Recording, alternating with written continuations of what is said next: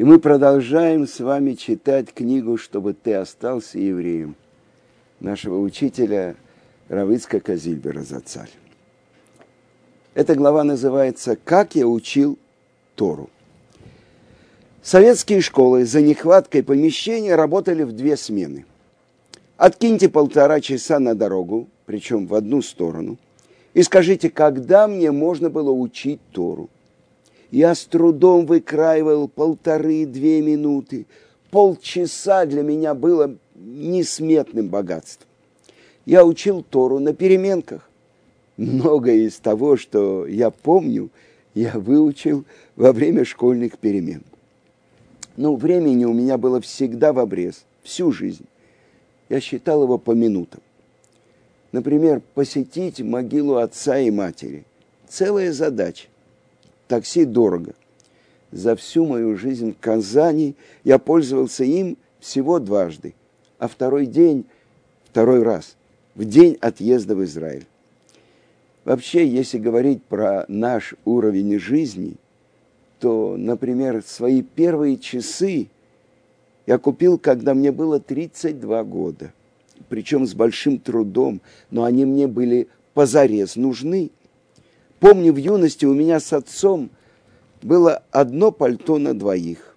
И моя старшая дочка Сара, она говорит, что она с мамой тоже носили одно пальто по очереди. Так что с такси все понятно. Трамваем с работы до кладбища 40 минут. От автобусной остановки до могил еще примерно столько же. А перерыв у меня между двумя сменами. Три часа. Получается, только дошел до могилы, надо срочно бежать назад.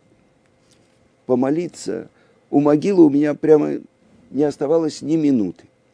Я несколько раз пробовал, но так и не успел. Поэтому что я делал? Пока я шел к могиле, ну, я повторял те псалмы, которые нужно. Возвращался, тоже говорил, Равицкак пишет, несколько слов мы не имеем даже представления, что означает час или даже 10 минут, посвященные изучению Торы. Сказано так в первой Мишне трактата Пеа. Элю дворим, шаэля им шиур. Вот вещи, у которых нет размеров. Э, Пеа – это край несжатого поля, который мы должны оставлять для бедных э, трю, трума, первые плоды, э, это то, что мы должны приносить в храм. Э, благотворительность, изучение Торы. А изучение Торы, оно равно всем остальным заповедям. Эту заповедь человек выполняет как может, без предписанной нормы. А Гаон из Вильна говорит, что каждое слово, которое произносит человек при изучении Торы, это отдельная мецва. Мицва, заповедь. Э, подсчитано, что в минуту человек произносит 120-150 слов. Если учить Тору хотя бы 10 минут, сколько может получиться заповедей? Я хочу вам напомнить, что я часто был свидетелем, когда Равыцкак давал урок на семинаре или где-то, и обращался он к русским евреям, он говорил, товарищи, в Советском Союзе все воровали. И мы, евреи, приехавшие в Израиль, не должны терять своих прошлых привычек. Если есть пять минут – можно открыть пятикнижие, почитать. Если есть 10 минут, можно прочитать один закон из Кицур Шулханароха. А 15 минут можно выучить целую Мишну. Воровать, воровать и воровать. Так что так Равицкак э, работал, так он воровал время для главного в своей жизни. Если мы заговорили о заповедях, э, Равицкак рассказывает про то, как он построил в Казани микву. В Казани миквы не было. Ее закрыли еще в 20-е годы. Э, женившись, и когда моя жена переехала в Казань, я вместе с еще одним человеком начал тайно строить микву. Мы нашли место за городом, в бывшем курятнике, во дворе частного дома. Ну, договорились с хозяйкой. Мы вычистили курятник, вырыли две ямы, большую и поменьше, а теперь нужно было залить их цементом. Но не всякого попротишь о таком деле. Мне повезло. Я нашел еврея-строителя по фамилии Верховский он эвакуировался в Казань из Украины. Ему пришлось основательно потрудиться несколько недель, а работал он после работы, приходил и вечерами это делал.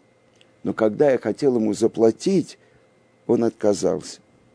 Миллионы евреев убиты, и среди них столько праведных женщин – соблюдавших законы чистоты семейной жизни, Таарата Мишпаха. Пусть моя работа, эта миква, будет для подъема их душ. Сказал, заплакал и ушел. Миква должна содержать определенное количество дождевой воды или воды, образованной от таяния льда – Поэтому бассейн для окунания и емкость для живой воды строят как сообщающиеся сосуды. Мне удалось купить в городском холодильнике 3 кубометра льда. Я разбивал их на куски, протер каждый кусочек, чтобы не набралось даже капельки воды, так требует закон, и растопил – я три дня топил печку в курятнике, пока постепенно лед не растаял. Помню, я закончил свою работу третьего Ниссана, в годовщину смерти моего дедушки Рава Шапира. Это тоже не случайно. Миква, а моя жена Гита, она ее по-другому не называла, как курятник. Наконец-то она начала действовать то время ею пользовались мы и еще одна семья. Но вода в ней была ледяная. Я пытался доливать кипяток, но это было недостаточно. И решить эту проблему мы смогли не сразу. А помог нам Вишнев, тот самый секретарь парт-организации лагеря, в котором я сидел. Там он еще занимал э, должность начальника котельного цеха. И вот, когда я буду рассказывать про лагерь, я о нем расскажу. А это было, когда он уже кончил работать, а я уже вышел на свободу. И я сказал, что он для, теперь для меня не гражданин-начальник. Это так заключенный должен обращаться к работникам лагеря а товарищ Вишнев. Ну, мы посидели с ним, говорили в открытую. Я рассказал ему, что я сделал особенный ритуальный бассейн, э, миквы, и объяснил ему, что это такое. Вишнев, э, он никакого понятия о еврействе не имел. И я попросил его подумать, как нагревать в нашей микве воду. Он пошел со мной в Микву, заинтересовался и придумал, как устроить подогрев. А теперь я расскажу вам о моем аресте. История моего ареста. Наших двух учительских зарплат, которые мы получали с женой, на жизнь всегда не хватало. Всегда приходилось в конце месяца занимать пятерку, тройку, а то и десятку. Как-то перед Песохом я занял у знакомого 5 рублей, а уже приближался праздник Шивоот. Вы знаете, между Песохом и Шивоот 50 дней, а я все не мог собрать эту пятерку и отдать долг. Но меня это очень угнетало. А тут пришел счет за свет, и жена мне дала 5 рублей. И я отправился платить. Но по дороге я решил, ну, лучше нам какое-то время побыть без света, но долг вернуть. С этого момента все и закрутилось. Я вдруг вспомнил, что еще раньше одолжил 5 рублей у другого человека и поехал отдавать ему. А в трамвае я подумал, что тот, кто дал долг позже, может обидеться. А этот, который дал раньше, он будет ждать. Он не обидится. И вот я сошел на полпути с трамвая и пошел к тому, кто мог обидеться. Ну, стучу в дверь, дверь мне открывает милиционер. Впустить впустил, а выпустить не выпускает. А в квартире все вверх дном, полно милиции, идет обыск. Ну, меня два милиционера повели ко мне домой, а у меня под кроватью лежал сверток с облигациями государственного займа. Но тут я должен вам объяснить. Займы – это когда государство берет в долг деньги у своих граждан. Только сейчас я заметил, что в истории моего ареста все связано. Займ, долг. Эти государственные займы делают и в других странах. Облигация – это как расписка, которую государство выдает тому, у кого взяло деньги в долг. В ней указан срок возврата и проценты, с которыми сумма будет возвращена. Практиковалась такая система и в Советском Союзе. Но что это значит займ по-советски? Это хитрый трюк. Во-первых, облигации приобретались принудительно, а не добровольно, как в других странах. Ежегодно на сумму месячного заработка. Уклониться от этого было невозможно. Во-вторых, погашение займа, то есть возврат денег, предстоял неопределенном будущем. Правда, для утешения владельцев время от времени эти облигации разыгрывались, как бы в лотерею. Кто-то случалось и выигрывал. И возврат, и выигрыш были очень сомнительными. А люди постоянно нуждались, многие голодали. Поэтому они старались продать эти принудительные облигации, пусть даже гораздо дешевле стоимости. Но торговать облигациями закон строго запрещал. Так вот, этот э, сверток с облигациями принес ко мне и попросил спрятать один знакомый, пенсионер Моше Народович у него пенсии на жизнь не хватало, и он из каких-то своих расчетов скупил по дешевке большое количество облигаций. Но держать у себя боялся. У меня же он был уверен, искать не станут. Если что случится, и все-таки найдут, ты скажешь, что они мои. И даже на одной облигации написал свою фамилию. Но моя жена была против. Ицкак, я боюсь. Ну, чего ты боишься? Успокаивал я Гиту. Мы же ничем таким не занимаемся. У нас искать не будут. Естественно, при обыске эти облигации тут же нашли. Когда у меня спросили, чьи они, я сказал, мои. Думал, этот Народович, пожилой человек, ему труднее перенести арест. А я как-нибудь выкручусь, я все-таки учитель, и репутация у меня неплохая. Ну вот, меня арестовали. И было это как раз накануне Шавуот. Следующий обыск они провели ночью. Проснулись дети, плакали. Жена, предвидя второй обыск, сожгла все, что ей казалось подозрительным. Так у нас пропало много для, дорогих для нас и фотографий, и писем – ну, началось следствие. Каждый раз перед допросом меня заводили в маленькую, как телефонная будка, камеру. Видно, там э, было очень мало воздуха. Спус... Спустя несколько минут я уже чувствовал, что задыхаюсь.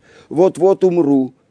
И в последний момент меня оттуда выволакивали и вели к следователю. Потом о таких пытках я читал в архипелаге ГУЛАГ. Помню имя моего следователя. Старовер. Как он кричал на меня. Нет угла, где торгуют облигациями, которые бы я не знал. И я там тебя ни разу не видел. Признайся, чьи они? А я ему отвечал, мои. В общем, допросы были мучительными. Не, э, не зря говорят заключенные, полчаса у следователя – это как год в лагере. Когда меня привели на допрос первый раз, там сидело человек пять. И заговорили они вообще не об облигациях. Мы знаем, ты человек верующий. Объясни нам, что это такое? Кто такой Бог? У русских он один, у татар другой, у, дри, у евреев ваших третий. А все говорят, что их Бог самый правильный. И вообще, как можно в него верить?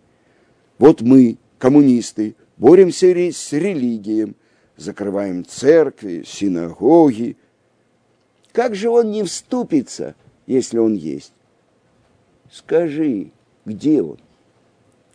А потом и вовсе сменили тон. Знаешь что, мы сейчас не следователи. Мы просто люди, товарищи. Сидим, разговариваем. Никому ничего докладывать не собираемся. Докажи нам, что есть Бог. В этот момент я задумался, говорить с ними или нет – я чувствовал, что есть здесь какой-то подвох. Вдруг они собираются использовать эти слова против меня. Это может быть. Про облигации. Что облигации? Это же ерунда. Ну, осудят на пару лет. А вот если добавят обвинение в религиозной пропаганде, дело станет серьезней. И я заметил среди этих следователей одного еврея. Он не задавал никаких вопросов, а сидел молча и как-то напряженно. По его лицу я понял, что ему трудно видеть эту игру. Внезапно он вмешался и говорит, знаете, товарищи, мы его не изменим, а он нас тоже менять не хочет. Давайте говорить о деле. И прервал дружескую беседу. Только тогда я понял, насколько это было опасно. Прошло время. Как-то меня вызывают на допрос к этому следователю. Его фамилия была Пиндрус. Он говорил со мной очень доброжелательно. Даже спросил меня, чем я могу вам помочь. И я ему сказал, моя жена сидит без копейки, а мне в школе положена зарплата. Дайте указание, чтобы ей побыстрее выдали деньги. И он это сделал. Этот пенсионер Народович услышал, что меня взяли, пришел в милицию и заявил, что это его облигации. Он думал, что меня сразу выпустят, но вышло только хуже. Меня не отпустили, а его посадили. И еще оформили дело как групповое преступление – а, как вы сами понимаете, за это полагается больший срок. Ну, потом был суд, а год был 51 время сталинских репрессий и антисемитских кампаний. Так что я свое получил.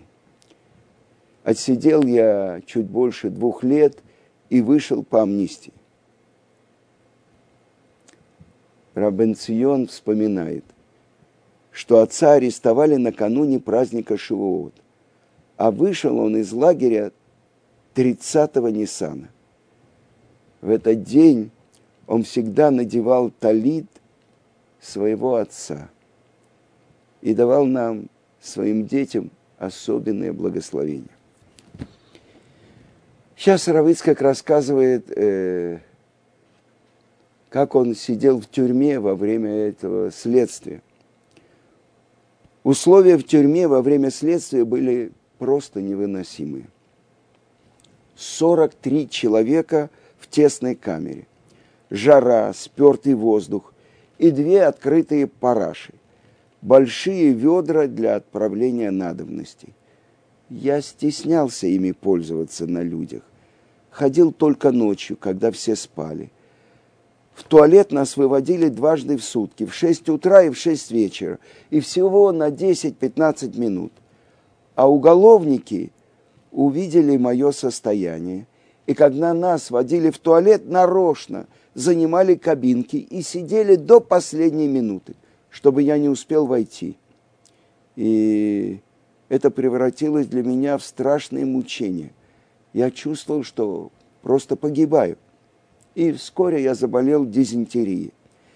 10 Тамуза 51 года в субботу, в день рождения моей дочери, я совершил омовение рук и хотел в честь субботы съесть кусочек хлеба, но не смог проглотить даже крошки.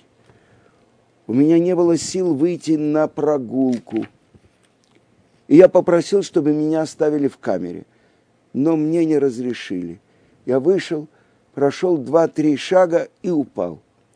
А очнулся я уже в тюремной больнице. Но когда я пришел в себя и узнал, что здесь столько же шансов выздороветь, сколько подцепить новую болезнь. Диагнозы у моих соседей по палате были хуже некуда. У одного открытая форма туберкулеза, у другого сифилис, у кого-то еще что-то страшное. я, когда оглянулся, поспешил вернуться в свою камеру. Но у меня была еще одна проблема. Мне выдали одеяло. Э, казалось бы, шерстяное, а у нас есть запрет. На шатнес запрещено для еврея пользоваться материалом, в котором шерсть смешана со льном, и я не мог им укрываться. А у моего соседа, русского человека по камере, было хлопковое одеяло. Я предложил ему поменяться. А он спросил, а я зачем это тебе? Ну, я объяснил, я еврей, у нас особенные законы. Хлопковое мне разрешено, а это нет. Тут он как вскипел. Расстреливать вас надо. Из-за таких, как вы, мы не можем достроить социализм. Кипел просто ужас. И это в тюрьме, в камере, где 43 человека. Через три дня его переводят в другую камеру. И тут он сам подходит ко мне с этим одеялом и говорит, на, бери. Ну что, спрашивается, почему он так подобрел? Не знаю. Все равно сказал ему спасибо. Теперь, как быть с молитвой? С благословением после еды? В камере две открытые параши а молиться в зловонном месте запрещено. Нужно отдалиться от них, как минимум, на четыре локтя. И пришлось на время молитвы накрывать одну парашу пиджаком, а вторую пальто, чтобы не было запаха. Но и это не очень помогало. Поэтому я искал в камере место, которое отдаленные от них больше, чем на четыре локтя. И так я молился. Ну, по, про мои отношения с сокамерниками я уже говорил. Им э, их э, выходки казались смешными, но мне было не до смеха. Как-то принесли в камеру посылки из дому и дали карандаш расписаться получении. Ну, все расписались, Назиратель требует карандаш обратно, а карандаша нет. Его украли. Ищут, ищут. Куда он пропал? Спрашивает надзиратель, и все показывают на меня. Я взял карандаш. Надзиратель говорит, жду пять минут, Не отдадите, камера лишается передачи на месяц. Угроза угрозой, а оставить карандаш в камере он не имеет права. Обыскали камеру, и как вы думаете, где нашли? В моей постели. Как они его подкинули, не знаю. На то они и мастера своего дела. Просто повезло, что тюремщики меня не наказали. После вынесения приговора заключенных из тюрьмы переводят в лагерь. Со дня на день меня могли отправить неизвестно куда. И выучил Дертулер Ров, Рав Пионтак, бывший раввин города Тулы. Если бы не он, я не знаю, что было бы со мной. Он сказал моей жене, что ведет переговоры с человеком, который работает в лагере под Казанью, чтобы меня перевели в этот лагерь. Но переговоры затянулись, а результатов нет. И тогда Гита, она хорошо соображала. Она поняла, в чем дело. Она одолжила у кого-то деньги, и уже на завтра меня перевели в лагерь в 20 километров от Казани. А этот Тулер Ров, он помог моей жене и в другом. Гита была новым человеком в Казани, всего пять лет в городе. И когда меня посадили, ей было очень нелегко. Все говорили, ее муж такими делами никогда не занимался. Это она виновата. Ну, им тяжело жить, только две учительские зарплаты. Вот она и вовлекла его в эту аферу. Мне кажется, именно Рав Пионтак прекратил эти разговоры. А дальше начинается эпопея. Как-то моему другу Раву Берману, который тоже сидел в уголовном лагере уже в 70-е годы за желание уехать в Израиль. Равицкак рассказал, что за два года это было более ста суббот.